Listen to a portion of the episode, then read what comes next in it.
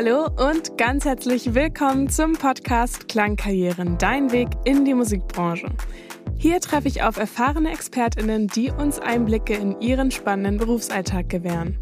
Wir erkunden die vielfältigen Aufgaben und Herausforderungen, denen du auf deinem Karriereweg begegnen könntest und erhalten wertvolle Tipps. Präsentiert wird euch dieser Podcast von German Wahnsinn. Ich bin Santa Gaunis und wir freuen uns über jede Bewertung auf iTunes, Spotify und auf allen anderen Plattformen. In dieser Folge widmen wir uns der Welt der VeranstaltungstechnikerInnen.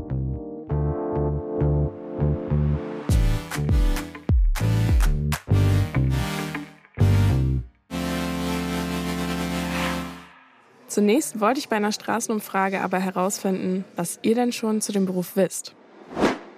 Was machen VeranstaltungstechnikerInnen? Vom Namen her würde ich behaupten, das sind Menschen, die äh, Konzertbühnen aufbauen. Zum Beispiel die Verbindung zum, zum Mikrofon und zu den Lautstärkern einfach alles, alles passt, dass die Stimme sich nicht verändert, wenn man durch das Mikrofon ähm, singt oder rappt. Auf Konzerten wahrscheinlich für die Tonakustik sorgen, alles regeln, Soundchecks. Reguliert den Ton, Frequenz, laut, leise. Er stellt den Ton ein. Die Verkabelung von Musik, Sound Engineering und solche Sachen.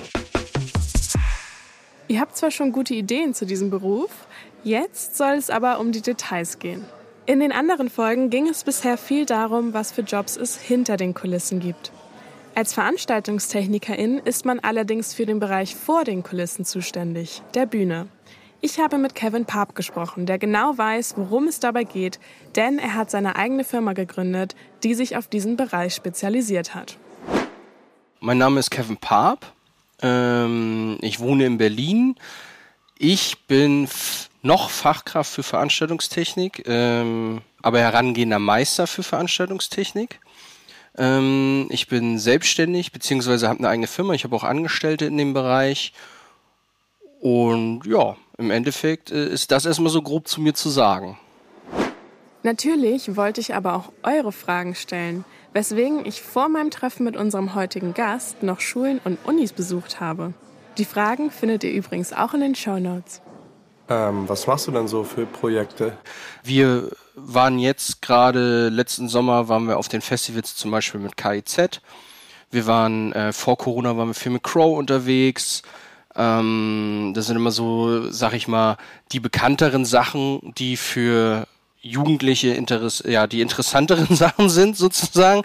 Ähm, wir sind oft in der Wuhlheide in, in Berlin und ähm, begleiten dort Konzerte technisch und ja, also ähm, gibt auch noch natürlich ganz viele andere kleinere Projekte oder beziehungsweise Projekte, die, sag ich mal, aber erstmal nicht so groß interessant sind. Aber ach, was vielleicht für, ja klar, für Jugendliche. Wir sind im E-Sport-Bereich sind wir äh, tätig ähm, und äh, machen da die Übertragung zum Beispiel von Valorant, ähm, von League of Legends. Und äh, da stellen wir halt auch das Personal und die Fachexpertise, um diese Projekte umzusetzen. Das sind die Dreamhack äh, haben wir, ähm, die Mainstage haben wir letztes Jahr begleitet, um mal so ein paar Schlagworte zu nennen. Wie verläuft so ein typischer Arbeitstag für dich? Ja, den Arbeitsalltag als solches zu beschreiben ist nicht ganz so einfach. Es ist so ein bisschen wie, äh, als wenn man Polizisten fragen würde, äh, wie sieht's bei dir morgen aus, welche Straftaten werden morgen begangen, wo musst du hin? So ähnlich ist es bei uns auch. Zwar gibt's für eine Veranstaltung, es gibt einen Aufbau, es gibt eine Show und es gibt einen Abbau. Das steht immer fest. Ohne das funktioniert's nicht. Aber was dazwischen passiert, das ja, wie soll man sagen, das ist, äh, steht manchmal in den Sternen, weil es ist immer anders, weil wir haben, äh, ein Aufbau kann ja von ein paar Stunden bis hin zu mehrere Wochen stattfinden. Also nehmen wir mal an, wir haben eine Tourproduktion, die läuft back to back. Back to back heißt, wir bauen morgens auf, proben, das Konzert findet statt, bauen abends wieder ab, steigen in den Nightliner und kommen an einer anderen Halle wieder an. So, und da passiert das gleiche wieder von vorne und so weiter. Also quasi das geht dann immer so fünf, sechs Tage am Stück, dann ist eine Pause, dann wieder fünf, sechs Tage am Stück und so weiter. Jetzt haben wir aber beispielsweise gibt's Messen, die werden über Wochen aufgebaut. Also da baut man dann vielleicht zwei, drei Wochen auf für, für so einen Messestand. Dann ist irgendwie drei, vier Tage Messe und dann baut man wieder ab. Oder wir haben auch schon große Projekte gemacht, da sind wir äh, für äh, so Driving-Events und so weiter für äh, große Autohersteller nach Portugal oder nach Griechenland und so weiter. Und da war quasi der Aufbau ein Monat. Dann gab es zwei Monate Veranstaltungen und dann haben wir wieder abgebaut. Dementsprechend ist es relativ schwierig zu sagen, mein Alltag sieht so oder so aus. Also der ist sehr flexibel. Wir sind auch viel unterwegs, sind aber auch viel in Berlin. Also es, es kommt immer darauf an, wo kommen die Aufträge her und was. Das können wir auch manchmal so ein bisschen steuern. Ja, aber mit zum Beispiel, wenn eine Band auf Deutschland-Tour ist oder auf ähm, Welttournee oder sowas, dann sind wir natürlich auch dementsprechend viel unterwegs. Kannst du beschreiben, was dir an deiner Arbeit Spaß macht und was dich motiviert? Mm, die Vielseitigkeit. Also es ist, wie ich ja schon erwähnt habe, es gibt nicht ein Tag ist wie der andere. Nicht jedes Projekt ist wie das andere. Es gibt manchmal ein paar Parallelen, die auf jedem Projekt umgesetzt werden, aber am Ende ist es dann doch so, dass jedes Projekt einzeln für sich individuell dasteht und äh, ein Unikat ist. Weil die Gäste sind ja auch immer andere. Es sind ja nie immer die gleichen Gäste da. Es steht ein anderer Künstler auf der Bühne. Es ist vielleicht das gleiche Festival, aber das Line-up ist ein anderes und so weiter. Und dadurch, äh, das ist das, glaube ich, so, was das ausmacht am Ende. Und was macht dir keinen Spaß zum Beispiel? Mir gefällt bei uns tatsächlich nicht so gerne, dass die Arbeitszeiten, die sind wenig kompatibel mit der Familie, sag ich mal, weil es ist halt schon so, dass wir auch lange Tage haben. Also wir haben halt nicht so einen 9-to-5-Job, sondern manchmal gibt's auch Schichten, da fängt man um 18 Uhr an und es geht bis 4 Uhr nachts. Und das ist aber auch zum Teil gar nicht anders möglich, weil die Konzerte finden halt dann abends statt und äh, ja, die Leute wollen, wollen das abends sehen, also musst du danach auch noch abbauen. Das ist ein Part, also der mir nicht so gut gefällt. Dann haben wir permanent eigentlich den Stresspegel von einem Piloten, der eine Landung durchführt. Ähm, also der kritische Punkt beim Fliegen ist das Landen. Da kannst du am meisten verkacken sozusagen.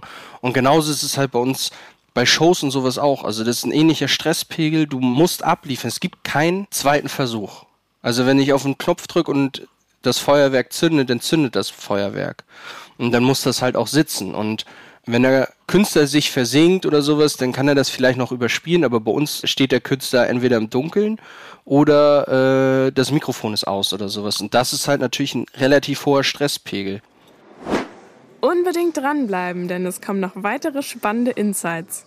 Worin sollte man denn gut sein für deinen Job? Also was kannst du gut, was du in deinem Job gut gebrauchen kannst?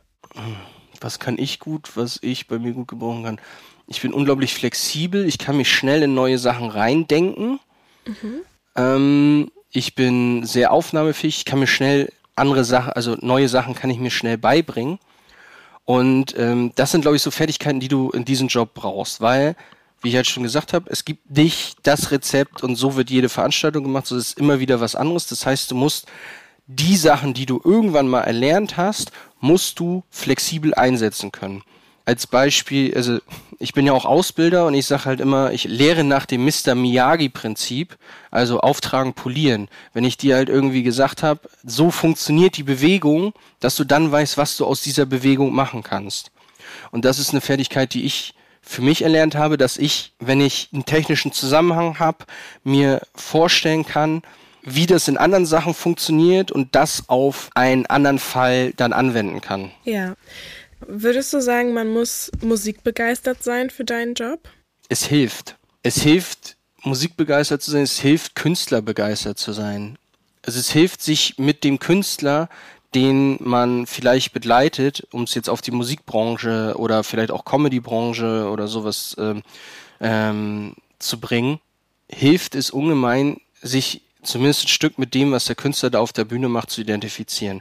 Ich zum Beispiel nehme keine Aufträge von Künstlern an, mit denen ich mich nicht, also mit denen ich mich rein gar nicht identifizieren kann. Also beispielsweise es sind Künstler, die äh, da gibt es so ein paar Bands, die halt eher dem rechten Spektrum zuzuordnen sind. So einen Auftrag würde ich nie annehmen. Mhm. So. Und da gibt es natürlich andere, die sagen, Job ist Job. Und ich mache das einfach, aber das könnte ich nicht, weil ich bin Teil der Crew, ich versuche den Künstler mit dem, was ich tue, zu unterstützen, dass der eine gute Figur auf der äh, Bühne macht. Und bei einer Band, die irgendwie rassistische Texte hat, also da will ich ja selber nicht, dass die gut auf der Bühne aussehen, sondern eigentlich will ich denen den Strom abdrehen. ja, voll die coole Einstellung dazu. Ist man denn viel mit den KünstlerInnen auch zusammen und den Bands oder ähm, hat man eigentlich nicht so viel Kontakt? Das kommt drauf an. Also das ist nicht so, so das kann man gar, tatsächlich gar nicht pauschalisieren. Ich habe immer relativ viel Kontakt mit den Künstlern. Ich bin aber auch ein offener Mensch und ähm, ja, finde das, finde das nicht schlimm, mit, mich mit denen auch zu unterhalten. Mhm. Es gibt natürlich, also nicht an jeder Position hast du Kontakt mit den, mit den KünstlerInnen. Aber, ähm, und das, das ist zum Beispiel was, das habe ich in meinem Touralltag und in dem Tourleben und so kennengelernt, das sind auch Menschen. Und wir hatten das mit einem Comedian, äh, da war halt irgendwie die Crew, ja, hm, der unterhält sich ja nicht mit ein und so weiter. Und dann habe ich gesagt, habt ihr mal überlegt, dass er gerade der Neue in der Gruppe ist? Er hat das Gefühl, dass auf dieser Tour Leute sind, die schon seit fünf, sechs Jahren miteinander unterwegs sind. Und da ist er der Neue in der Gruppe. Also er ist der Außenseiter sozusagen. Habt ihr ihn mal eingeladen, sich mit an den Tisch zu setzen und mit euch zu essen? Mhm. Und da finde ich das immer so ein bisschen blöd von der Crew, dass das da gesagt wird, das muss vom Künstler kommen oder von der Künstlerin. Das finde ich gar nicht. Also wir sind zusammen auf Tour. Also wir waren, wir waren mit Bosshaus auf Tour. Das war mit denen saßen wir jeden Tag im Catering und haben mit denen zusammen gegessen und halt auch Blödsinn geschnackt und sowas.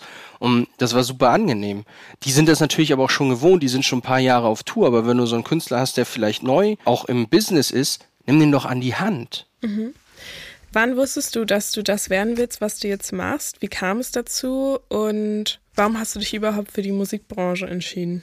Also ich habe erstmal eine Ausbildung als Kfz-Mechatroniker angefangen. Ah, okay. Und das war aber ein Job, da wurde gemobbt. Also die Azubis wurden scheiße behandelt und so weiter. Dann habe ich nach einem Jahr abgebrochen und habe gesagt, okay, ich mache Schilder- und Lichtreklamehersteller, habe ich dann gelernt. Das habe ich auch äh, fertig gemacht.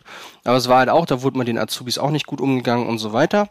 Äh, nur um das kurz einordnen zu können. Und ich habe aber immer im, ähm, im autonomen Jugendzentrum habe ich Konzerte veranstaltet. Und ich hatte irgendwie Talent für Rhythmen. Also weil ich habe immer viel Musik gehört und ja, konnte dann quasi war mein Musikinstrument, habe ich auf einmal entdeckt, war das Lichtpult. Das waren dann irgendwie Freunde, die waren dann auch Vorband von Billy Talent und Fall Out Boy und so weiter und die hatten dann gefragt, ey, sag mal, willst du nicht mitkommen für uns Licht machen?